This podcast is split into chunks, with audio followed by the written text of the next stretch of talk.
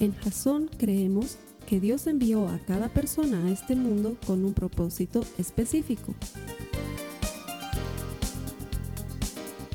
Nuestra misión es ayudarte a que tengas una relación personal con Jesús y a través de ella encuentres ese propósito para tu vida.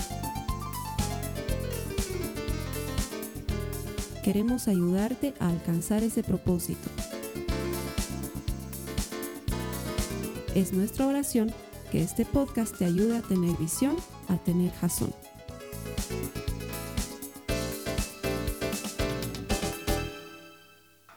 Vamos a comenzar una nueva serie.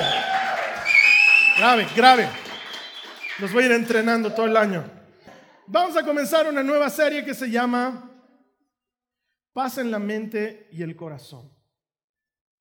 Paz en la mente y el corazón. El objetivo de esta serie es desmitificar la idea de que en la iglesia no deberíamos hablar de temas de salud mental, porque obvio los cristianos no se deprimen, obvio los cristianos no se sienten ansiosos. Eres cristiano, ¿cómo vas a tener pensamientos negativos? Eres cristiano, ¿cómo no vas a haber superado tus traumas? Mm, eso no es verdad. El hecho de que tú y yo seamos cristianos no significa que no estemos peleando contra depresión, o contra la ansiedad. El hecho de que seamos cristianos peleando con eso es que tenemos ayuda sobrenatural para esas dificultades. Entonces, durante las próximas 15, 15 5 semanas, no, se asusten, no se pongan ansiosos. Durante las próximas 5 semanas contando esta, vamos a hablar de temas de salud mental y emocional. ¿Quién cree que es necesario hablar de eso en la iglesia? Y vamos a dejar que sea la palabra del Señor la que sane y restaure esas áreas de nuestra vida. Mira lo que dice Juan 14 en el verso 27. Les dejo un regalo. Vas a ayudarme a leerlo. Vamos a leer todos juntos, ¿sí? Vamos a leer todos juntos. Ayúdame a leer. Dice, les dejo un regalo. Paz en la mente y en el corazón. Y la paz que yo doy es un regalo que el mundo no puede dar. Así que no se angustien ni tengan miedo. Mira, es hermoso porque es el Señor el que te dice, mi regalo es paz en la mente y el corazón. El mundo no te la puede dar, pero te la puede quitar. ¿Cómo lo sé? Porque exactamente a continuación te dice, no tengas miedo, no te pongas ansioso. Te estoy dando este regalo, pero el mundo te lo puede quitar con ansiedad, con temor. Pasa muy seguido. Por eso el mensaje de hoy se llama, dale descanso a mi mente ansiosa. Vamos a explorar desde la palabra de Dios personajes conocidos en las escrituras que han lidiado con estos problemas que nosotros lidiamos y vamos a encontrar respuesta. Si has estado siguiendo las series que estamos haciendo en la iglesia, la semana pasada estábamos terminando una serie que se llamaba La clave secreta y en esta serie hemos estudiado expositivamente la carta de Pablo a los filipenses. Y en esta carta en el capítulo 4, Pablo en sus últimas recomendaciones nos dice algo que está en el verso 6. No se preocupen por nada. En cambio, oren por todo. Has debido recibir ese mensaje. ¿Sí? Y aunque tú y yo ya sabemos cuál es la clave secreta, que por cierto, para los que no van a los grupos de conexión, la clave secreta es tener Cristo, tener a Cristo en el centro. Aún con eso, para muchos de nosotros es complicado no preocuparnos. Más aún en el mundo en el que vivimos, con las cuentas por pagar que tenemos que pagar, con los hijos que tenemos que criar y cómo criar los hijos que tenemos que criar, y con el mundo como está ahorita, que va en contra de todo lo que nosotros queremos hacer para criar a nuestros hijos. Es difícil no preocuparse. Y encima, si tú ves noticias, es peor que parece que la gasolina va a subir, que el dólar ha desaparecido y justo tú ese día querías cambiar dólares y no encuentras dólares y empiezas a sentir angustia y preocupación. ¿Por qué? Porque no tenemos estabilidad económica, no tenemos estabilidad política, vivimos en un mundo inseguro. ¿Cómo me pides, Carlos Alberto, que no me preocupe por nada? Es difícil. En el mundo en el que vivimos es difícil. A eso sumale los muchachos que nosotros conocemos como millennials, que están entre los 25 y los 35 años, que son la fuerza laboral útil de ese planeta en este momento, que todavía son jóvenes, es la generación más ansiosa de toda la historia de la humanidad. No lo digo yo, lo dicen los estudios. Viven ansiosos permanentemente. ¿Por qué? Porque dos generaciones antes están sus papás. Sus papás han sido personas que han vivido de una manera completamente diferente en un mundo muy distinto. Y eso les da a estos jóvenes una carga muy grande. No quieren ser como ellos. Tú cuando escuchas que una persona dice, yo he trabajado 30 años en la misma empresa, los millennials escuchan eso y dicen, qué bruto. ¿Por qué ha hecho eso? 30 años de esclavo en el mismo lugar. ¿Qué hacen los millennials? Trabajan uno o dos años en un lugar para juntar plata, para irse de viaje y conocer otro lugar, lo gastan todo, vuelven, empiezan a vender empanadas, luego arman una empresita, otra vez salen adelante, consiguen un trabajo. Así es la vida de los millennials. Y de pronto se dan cuenta que a sus 32 años, su mamá o su papá ya tenía dos hijos, ya tenía un auto, ya tenía una casa y ellos no todavía. Y empiezan a sentirse ansiosos porque sienten que se están quedando atrás cosa que no pasaba antes. A eso sumale las redes sociales. Es una generación que ha crecido buscando la aprobación, buscando el like. Es parte normal de su vida. Ellos no se imaginan una actividad como esta sin sacar una foto. ¿Sí? Es parte de su crianza. Entonces los vuelve ansiosos. ¿Por qué? Porque las redes sociales están llenas de todo lo lindo y todo lo bueno, ¿no ves? Entonces tú ves cómo le va bien a todos, cómo todos la pasan bien, cómo todos viajan, y ellos también le sacan foto a su hamburguesa, ¿no? O sea, tratan de que se vea linda y por eso hay filtros, para que la hamburguesa se vea mejor o para que tú te veas mejor. Hoy en día casi no veo gente que se saque fotos sin filtro. Todos están filtrados. ¿Por qué? Porque me produce ansiedad que me vean como soy. Es que tengo una imperfección, es que tengo un granito, es que tengo una arruga, es que tengo esto. Es una generación muy ansiosa. En el año 2019, las estadísticas decían año 2019, siete de cada diez personas testifican haber sufrido algún tipo de ansiedad durante ese año. Siete de cada diez. 2019. Eso es hace mucho tiempo atrás. Es más, es antes de que el mundo se haya ido a la montaña. Porque después el mundo se fue a la montaña, todo se volvió loco. Después del COVID, los estudios dicen que nueve de cada diez personas han experimentado ansiedad en los últimos tres meses. Eso, eso es muy fuerte. Eso quiere decir que estás sentado al lado de alguien que ha experimentado ansiedad hace poco, si no es que tú la estás experimentando. ¿Sí me entienden de lo que estoy hablando? ¿Deberíamos hablar de eso en la iglesia? ¿O deberíamos dar por hecho que somos cristianos y no pasa nada? Ahora hay que añadirle algo. Aprovecho para mandar saludos a Ecuador, México, Colombia, Argentina, Estados Unidos, ¿qué más me han dicho? Chile, eh, Perú, desde ahí nos están viendo. Y obviamente Santa Cruz, Cochabamba, desde nos ven. Un saludo, que el Señor les bendiga y con todo el amor y el respeto que les tengo a los internacionales y extranjeros, ustedes no saben lo que es ser boliviano. El año 2019, mientras todos estaban felices en sus países, en Bolivia estábamos en nuestro tradicional modo de autodestrucción. Bolivia cada dos o tres años entra solito en un modo de autodestrucción, solito, sin que ninguna agente externo lo ocasione, solitos nos queremos autodestruir. Y en octubre de 2019 nosotros estábamos ardiendo, no sé si se acuerdan. No sé si se acuerdan los mensajes de WhatsApp que decían no salgan de sus casas, cuidado, dice que están bajando a saquear las zonas, no sé si se acuerdan. No sé si se acuerdan que era incesante la necesidad oraremos que era como un bálsamo escuchar que llegaba una oración de alguien que decía, Señor, en el nombre de Jesús nos ponemos de acuerdo y te pedimos que cuides nuestros pumacataris. ¿Te acuerdas? No sé si te acuerdas. Ahorita nos parece chistoso. En esa época era miedo. Yo sé lo que es experimentar ansiedad en los ojos de una niña de nueve años. Mi María Joaquina tenía nueve años eran las 3 de la madrugada, habían tocado el cacerolazo que tocábamos aquí en la ciudad de La Paz, que es golpear las ollas para saber que es alarma, emergencia. Los vecinos teníamos que salir a defender nuestro condominio y la María Joaquina era aterrada diciéndome, papá, ¿vas a volver? Y yo con mi olla en mi cabeza y con mi bate y, mi tapa de basurero de escudo, hijita, voy a volver. Pero si no vuelvo, el Señor está contigo. Ahorita parece broma, pero cuando lo hemos vivido en ese momento, los niveles de tensión y ansiedad eran tales que llevaron a la Policía Nacional a ponerse de rodillas y clamar a Dios por ayuda. Es que no nos damos cuenta porque ya ha pasado mucho tiempo. Pero Bolivia ya estaba ansiosa y cuando pasó eso, ¡pum! COVID.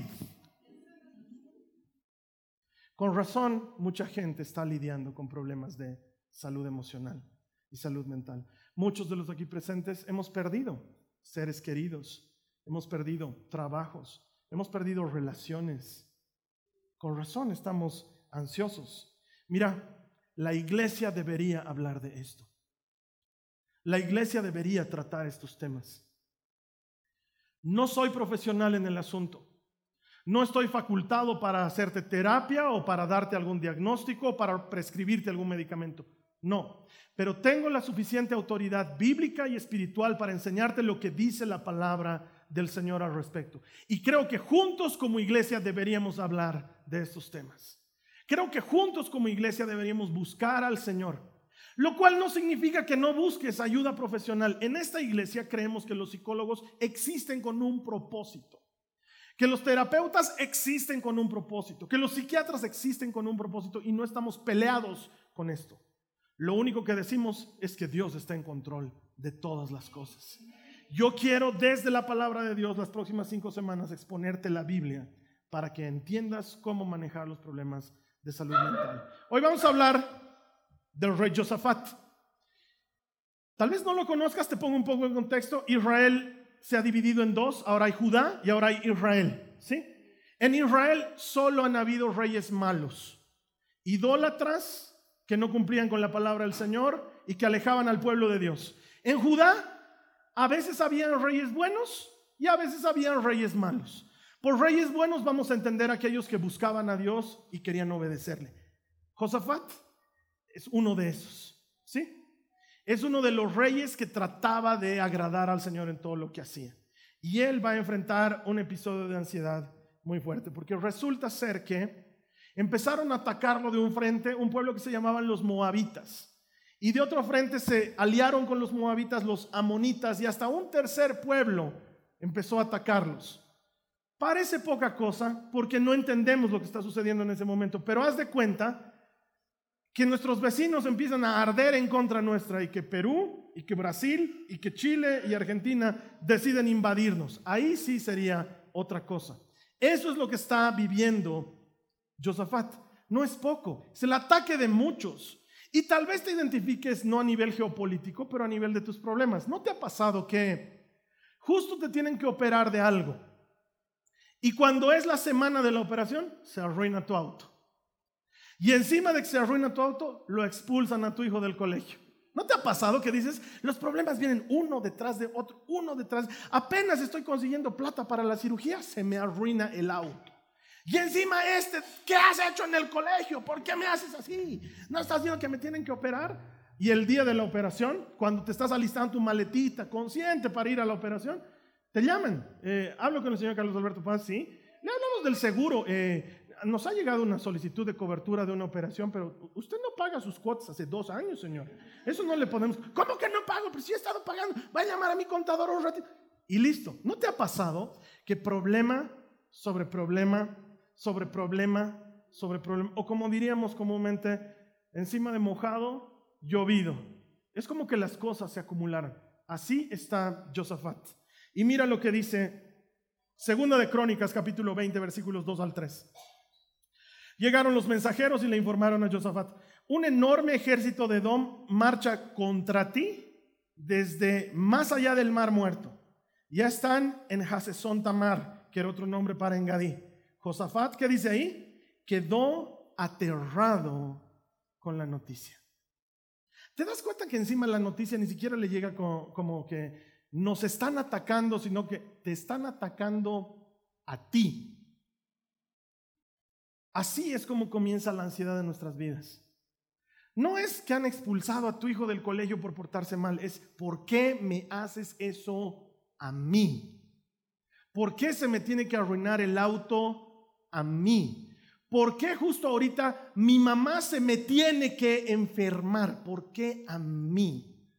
Y ahí es cuando comienza el episodio de ansiedad. Dice que Josafat estaba completamente aterrado. Eso es lenguaje bíblico para decirnos, estaba enfrentando un episodio de ansiedad. Bueno, pues vengo a decirte de parte del Señor que experimentar ansiedad no es pecado, es solo un síntoma. Puedes sentirte tranquila, tranquilo. Enfrentar ansiedad no es haber pecado, es solamente un síntoma. En este momento Josafat está experimentando ese síntoma. ¿Cómo puedes decir que no es pecado? ¿Acaso no es desconfiar del Señor? Quiero que entiendas esto. La ansiedad es un abanico enorme que comienza desde una cierta incomodidad hasta episodios de ataques de pánico. ¿Sí? No sé si alguna vez has experimentado ansiedad. Cuando yo experimenté mi peor episodio de ansiedad el año pasado, lo sentía físicamente como un adormecimiento en mis brazos. Despertaba y lo sentía como con una electricidad. Es una sensación que te obliga a portarte como tiranosaurio rex. Todo el rato quieres estar así, ¿no te ha pasado? Tratas de estar bien, pero tus brazos vuelven a esta odiosa posición y sientes como un nudo en el estómago o tal vez un nudo en el pecho o como un nudo en la garganta. ¿Alguien? ¿Algún humano aquí ha experimentado eso? Es como tengo ganas de llorar, pero no puedo llorar. No me salen las lágrimas. Tengo algo aquí atorado. Comienza como algo así y puede llegar a ser un trastorno de ansiedad. No es un pecado, es un síntoma.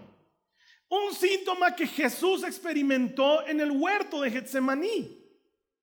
Era tal su nivel de ansiedad que empezó a derramar enormes gotas de sangre mezcladas con su sudor. Algunos creen que es porque él ya sabía lo que iba a enfrentar.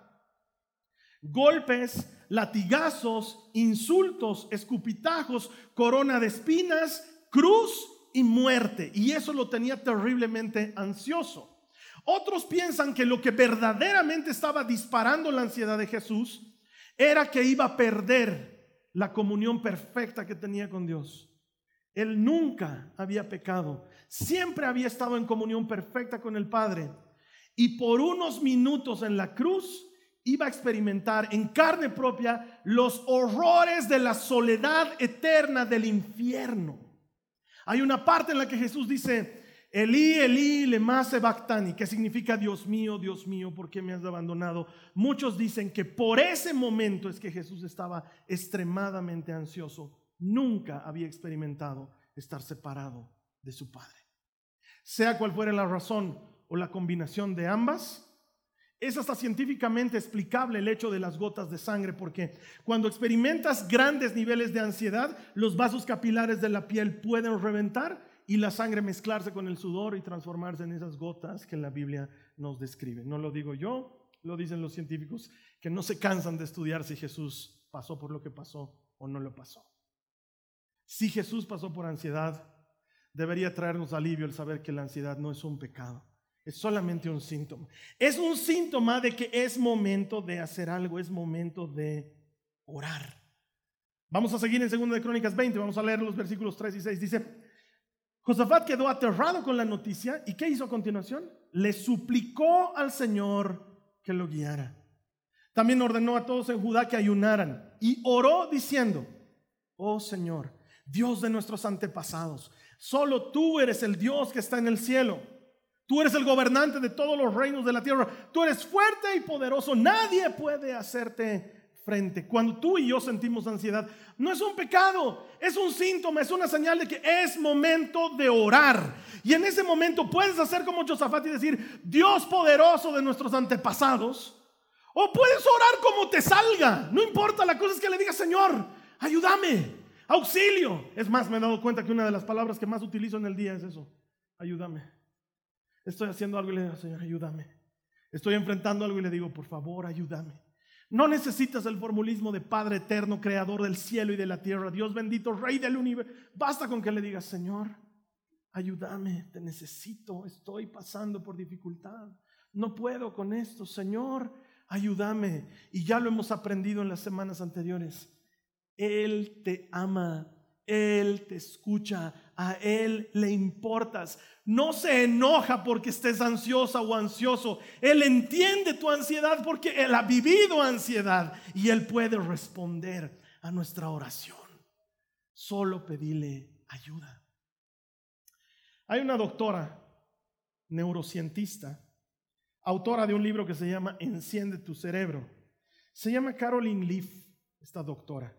Quiero leerte algo que ella escribe en este su libro. Dice, se ha comprobado que 12 minutos al día de oración enfocada durante un periodo de 8 semanas produce un cambio fisiológico en el cerebro humano capaz de ser evidenciado por una tomografía cerebral. Te lo voy a explicar en español sencillo.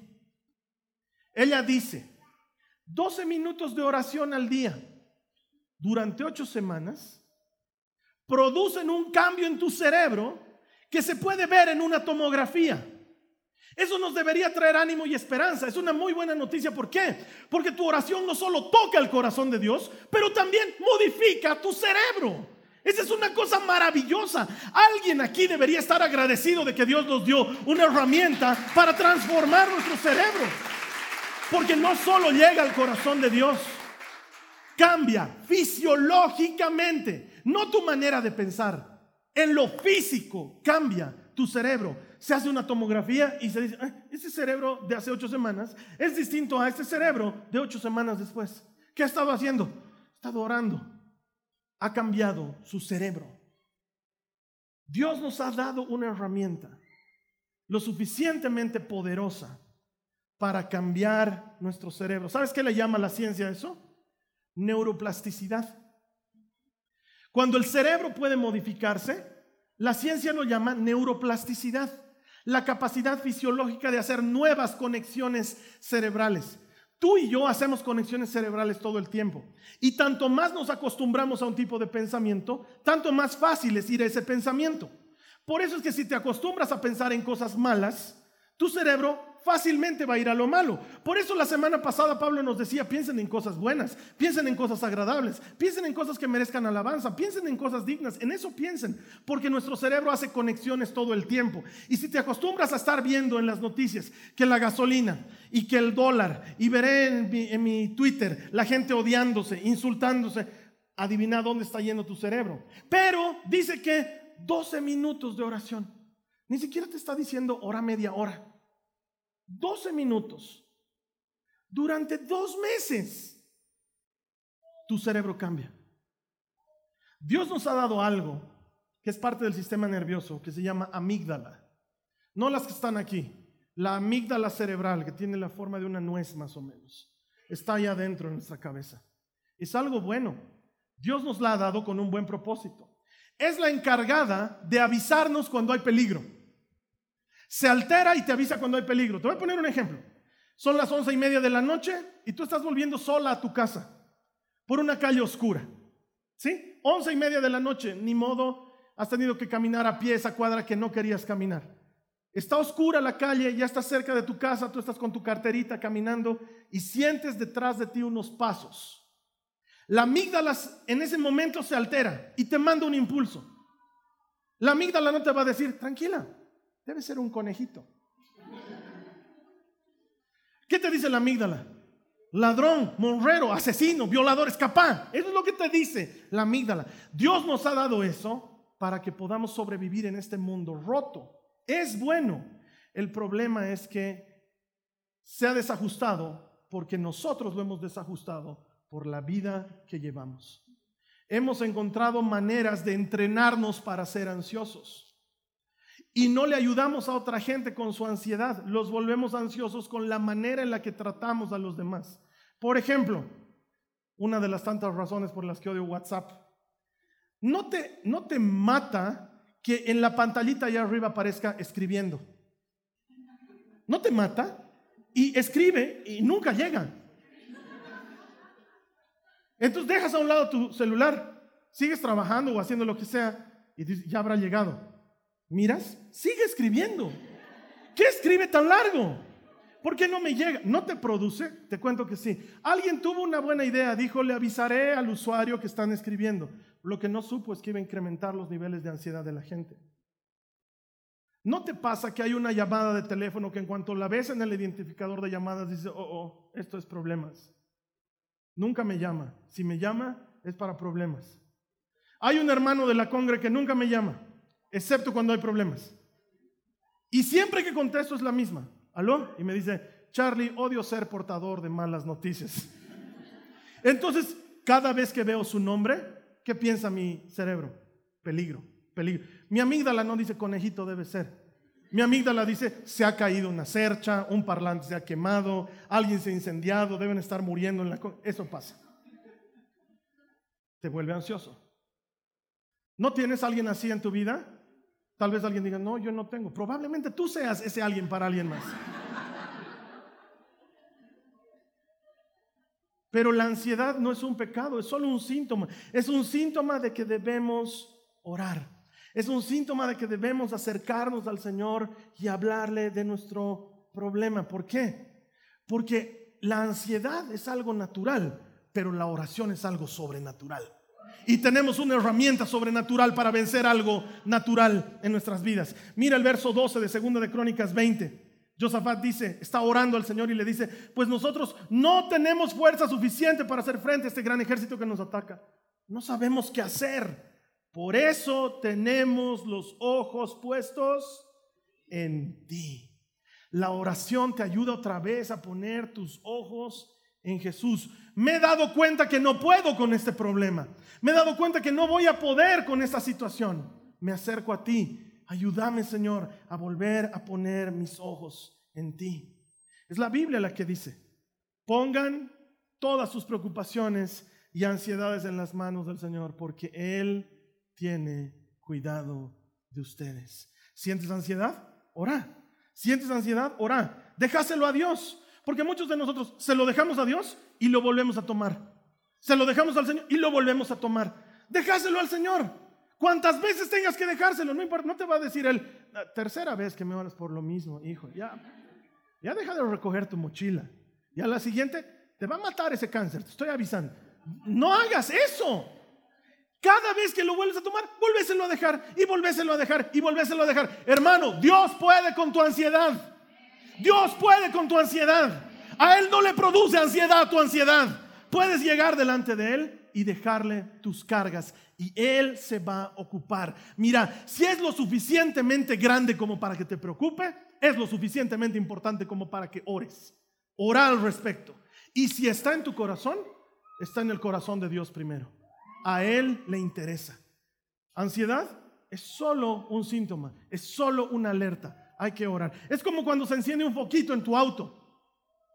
Cuando se enciende un foquito de aceite, de motor, eso no significa que el auto se ha, arruinado y ya no sirve. Eso significa que lo tienes que llevar al mecánico. Cuando el auto se te arruina, ¿dónde lo llevas? Al mecánico.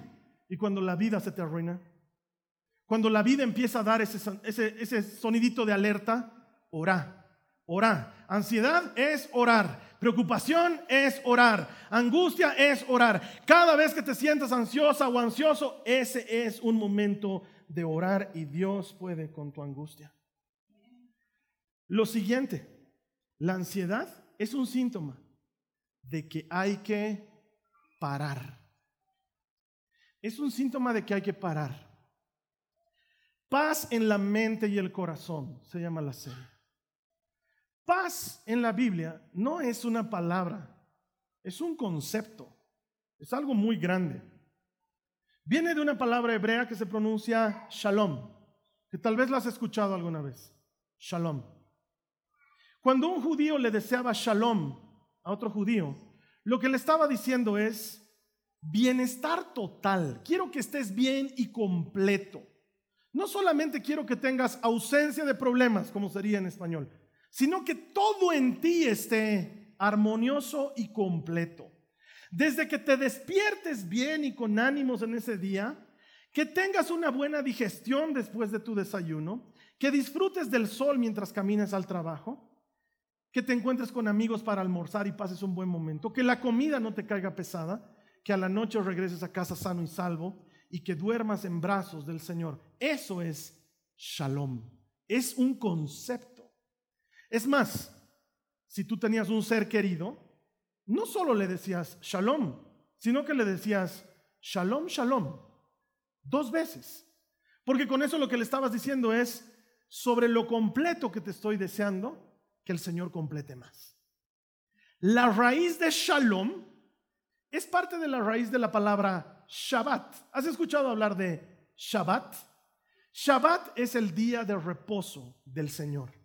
La palabra literalmente significa detenerse, parar. Es más que descansar, es hacer una pausa. Eso es lo que significa Shabbat. Shabbat y Shalom vienen de la misma raíz.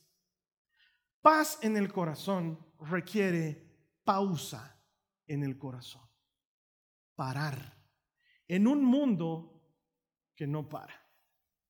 Estamos viviendo en un mundo que no se detiene para nada.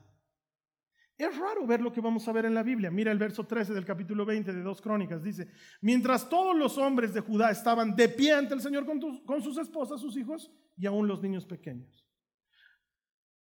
Josafat acaba de orar y el resto está quieto. Se han detenido. Ha terminado de orar todos están quietos.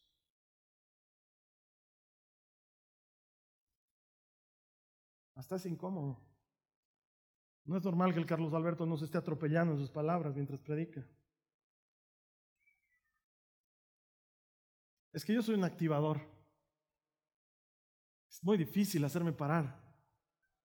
Yo creo que de chiquito, si hubiera sido la técnica moderna de hoy, me hubieran diagnosticado con trastorno de hiperactividad o algo. Yo siempre me estoy moviendo. No puedo estar quieto. Es más, me has escuchado predicar muchas veces. En lo que oras, además, haz algo. No me digas estoy orando por un trabajo. Ora por el trabajo y busca el trabajo. Repartí currículum. Siempre me escuchas decir eso. No me digas estoy orando por sanidad. Ora por sanidad y anda al médico. Siempre te digo, haz algo, haz algo. Porque yo soy así, soy un activador. En cuanto llego, hago que las cosas empiecen a funcionar. No me gusta estar quieto, no puedo estar quieto. Pero a veces Dios dice alto. A veces Dios necesita que nos detengamos y si estás experimentando ansiedad, es un síntoma de que tienes que orar, es un síntoma de que tienes que parar. El Salmo 46 en el verso 10 dice, quédense quietos y sepan que yo soy Dios. A veces hay que detenernos para entender qué quiere Dios. Ya sé lo que vas a decir. Entonces, eso significa, Carlos Alberto, que cuando empiezo a sentirme ansioso, oro y luego no hago nada. Y el Señor me va a sanar de mi ansiedad. Sí, muy probablemente. Muy probablemente lo único que estemos necesitando es orar y parar. Porque cuando paras, Dios empieza a hablar. Muchos de nosotros oramos y en cuanto has dicho amén, te paras y a tu día. Y no te quedaste a procesar la oración, a que Dios tenga un tiempo de hablarte de algo. Porque además estamos orando en medio de, me están llegando notificaciones al celular y ya están tocando bocina y la hora y los chicos y, y, con razón estamos ansiosos porque hasta orar es parte de nuestra disciplina ansiosa de vivir esta vida apresurados. Si sientes ansiedad, es momento de orar, pero también es momento de parar. Y cuando paras, Dios inicia un proceso. Tal vez la ansiedad pase de inmediato, tal vez pase con los días, no lo sé. Pero sí sé que si te detienes a orar, y te detienes de verdad, has entendido por qué ese síntoma está en tu cuerpo y lo estás atendiendo bien. La ansiedad es un síntoma. Oro, me detengo, dejo que Dios me dé instrucciones. Las instrucciones a Josafat que llegaron cuando estaban quietos. el Espíritu del Señor vino sobre un muchacho, Jaasiel, y él dijo, escuchen habitantes de Judá y de Jerusalén, escuchen rey Josafat, esto dice el Señor, no tengan miedo, no se desalienten por este poderoso ejército, porque la batalla no es de ustedes, sino de Dios. Sin embargo, ustedes ni siquiera tendrán que luchar. Tomen posiciones y luego, ¿qué dice ahí? Quédense quietos y observen la victoria del Señor. Él está con ustedes, pueblo de Judá y Jerusalén. No tengan miedo ni se desalienten. Salgan mañana contra ellos, porque el Señor está con ustedes. Hay alguien en este salón, en este lugar, hoy que ha venido solo para escuchar esta parte. El Señor te trajo solo para decirte esto. No tengas miedo, no es tu batalla, es mi batalla. Ni siquiera vas a tener que pelear. Solo presentate. Yo voy a pelear por ti. No tengas miedo. No tengas miedo. No tengas miedo. Yo voy a pelear por ti. Ora. Para. Deja que Él se haga cargo. Él puede. Es poderoso. Quédense quietos. En un mundo en el que nadie se detiene. ¿Alguna vez te has puesto a pensar que la oración puede ser un descanso? Que no debería ser una cosa más que tengo que hacer en el día y si no la hago hasta las ocho y media, entonces ya no puedo orar hoy día. Debería ser un descanso. Debería ser como esa pausa que te tomas en el trabajo para irte a servir un café. Tomarte una pausa de oración. ¿Te imaginas eso? ¿Te imaginas, entre comillas, sorprenderlo a Dios a las diez y media de la mañana? Señor, no suelo venir a esta hora. Quería hablar contigo y parar. Y que la oración sea descanso y reposo. La ansiedad no es un pecado, es un síntoma, una alerta. Ora, detente. Y por último, alabar. Alabar es vital para vencer la ansiedad. Porque cuando tú y yo alabamos, le hacemos recuerdo a nuestro cerebro que Dios es grande y que nosotros somos pequeños. Porque lo curioso de lo que va a pasar ahorita con Josafat, Dios le ha dicho, tú no tienes que pelear, pero tienes que presentarte a la batalla. Si yo fuera Josafat, yo hubiera puesto lo mejor de lo mejor a esa batalla. Porque yo soy así. Te creo, Señor, que vas a pelear por mí, pero seguro vas a utilizar lo mejor de lo mejor. Se hubiera puesto lo mejor de lo mejor. Es decir, si alguien viene ahorita a amenazarme a la puerta de calle, yo les pediría a los hermanos grandes y poderosos que salgan a defenderme. Le diría a Lady que me dé una mano. Sergito, me vas a ayudar. Disculpe que los demás los vea chatos, pero Coco, dame una mano. Por favor, Gabo, a los grandes y poderosos los mandaría. Pero Josafat no va a hacer eso. Él va a mandar al Ministerio de Música. Es decir, va a decir, Vivin, Sergio, Tere, vaya. Amén. por alguna razón que no puedo explicar, excepto desde la importancia de la alabanza, Josafat no manda a su mejor ejército, sino manda a sus músicos. Cuando sientes ansiedad es momento de orar, es momento de parar y es momento de alabar. Mira lo que dice Segunda de Crónicas 20 desde el verso 18. Entonces el rey Josafat se inclinó rostro en tierra y todo el pueblo de Judá y Jerusalén hizo lo mismo en adoración al Señor. Después de consultar con el pueblo, el rey nombró cantores que caminaran delante del ejército, cantando al Señor y alabándolo en su santo esplendor. Esto es lo que cantaban. Den gracias al Señor. Su fiel amor dura para siempre. Cuando comenzaron a cantar y a dar alabanzas, presta atención, el Señor hizo que los ejércitos de Amón y Moab comenzaran a luchar entre sí. Se empezaron a matar entre ellos. ¿Sabes qué, mi hermano? Es que se necesita fe para alabar antes de ver la respuesta. Se necesita fe antes de que la enfermedad sane para estar alabando al Señor. Se necesita fe antes de que la deuda esté pagada para estar alabando al Señor cuando la deuda no ha sido pagada. Porque sabes qué? Los cristianos peleamos las batallas diferente. Los cristianos peleamos nuestras batallas de rodillas. ¿Estás peleando con ansiedad? Ponte sobre tus rodillas y empezá a bendecir el nombre del que todo lo puede. No bromeo cuando te digo que deberías llegar temprano a la alabanza en la iglesia. Algunos hermanos no llegan a la alabanza porque piensan que es el espacio de espera antes de la prédica. Piensan eso.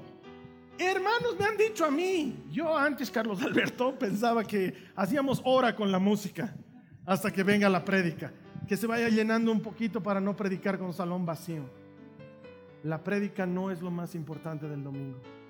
Lo más importante es la alabanza. Es cuando yo recuerdo quién es Dios y quién soy yo. Cada vez que levanto mis manos y le digo, eres grande, yo soy pequeño. Todo lo puedes cuando yo no puedo nada. Eres fiel aun cuando yo te abandono muy seguido. La alabanza es eso. No son solo cantos alegres. No es solamente el tiempo de espera. No. Es cuando peleo mis batallas. Cuando tú vienes a la alabanza, no sacas una espada. No sacas un fusil. Sacas el espíritu del Todopoderoso. Y ese espíritu te guarda y te protege. Los cristianos peleamos nuestras batallas diferente. Y como dice esa vieja canción de Jaime Morrell, a golpe de espada con la alabanza, con golpe de guerra que sale de Dios, con panderos, con trompetas, con gritos de alegría. No estoy alegre porque Dios me haya librado, estoy en medio de la batalla, pero estoy alegre porque me va a librar porque he venido a ser testigo de primera fila de lo que solo Dios puede hacer. Me siento ansioso. Oro. Paro. Y empiezo a bendecir el nombre del Señor. Porque tú eres bueno. Porque tus misericordias duran para siempre. Y la paz de Dios que sobrepasa todo entendimiento guarda tu corazón y tu mente en Cristo Jesús. No se preocupen por nada. En cambio, oren por todo. Pídanle a Dios lo que necesitan y denle gracias. Y la paz de Dios, que sobrepasa todo entendimiento, guardará tu mente y tu corazón en Cristo Jesús. No se preocupen por nada. Oren por todo. Pídanle a Dios lo que necesitan y denle gracias.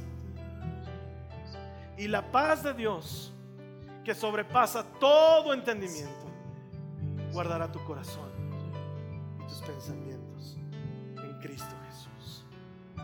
He venido a darles un regalo, dice Jesús. Paz en la mente y en el corazón. Por eso no tengas miedo. Es una paz que el mundo no les puede dar. Solamente Él nos la puede dar.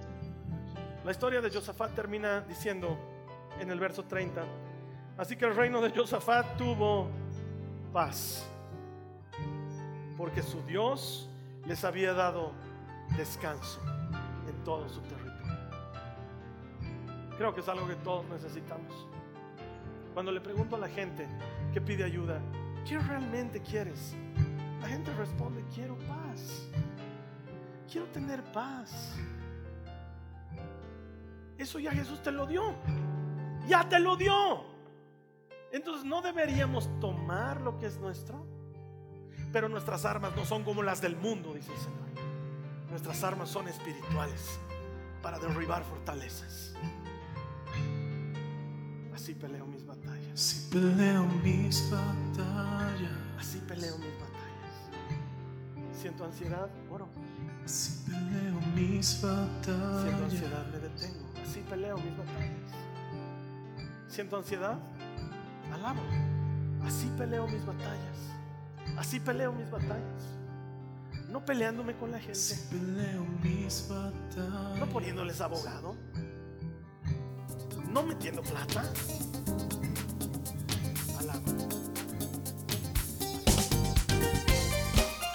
Esta ha sido una producción de Jason Cristianos con Propósito. Para mayor información sobre nuestra iglesia o sobre el propósito de Dios para tu vida, visita nuestro sitio web www.jason.info. Allí encontrarás muchos recursos para animarte en tu relación con Dios, enseñanzas, nuestro blog, prédicas y mucho más. Te lo deletreamos www.jazon.info. También puedes visitarnos en nuestro sitio en Facebook www.facebook.com barra. Que Dios te bendiga abundantemente. Muchas gracias.